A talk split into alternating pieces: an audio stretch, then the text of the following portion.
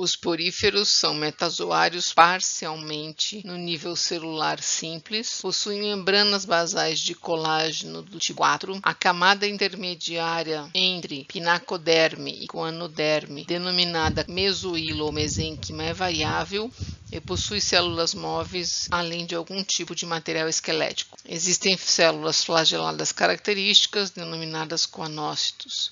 Em relação ao tamanho, variam de 100 milímetros, centímetros até metros de comprimento. O fluxo de água varia de acordo com a morfologia do corpo. Podem ter a forma incrustante, arborescente ou ramificada podem formar colônias com vários indivíduos. Tem grande importância ecológica na simbiose com outros organismos. Na medicina, possuem diversas propriedades farmacêuticas. Na economia, as esponjas de vidro ou as próprias esponjas do gênero Spongia, além de poderem também causar alergias.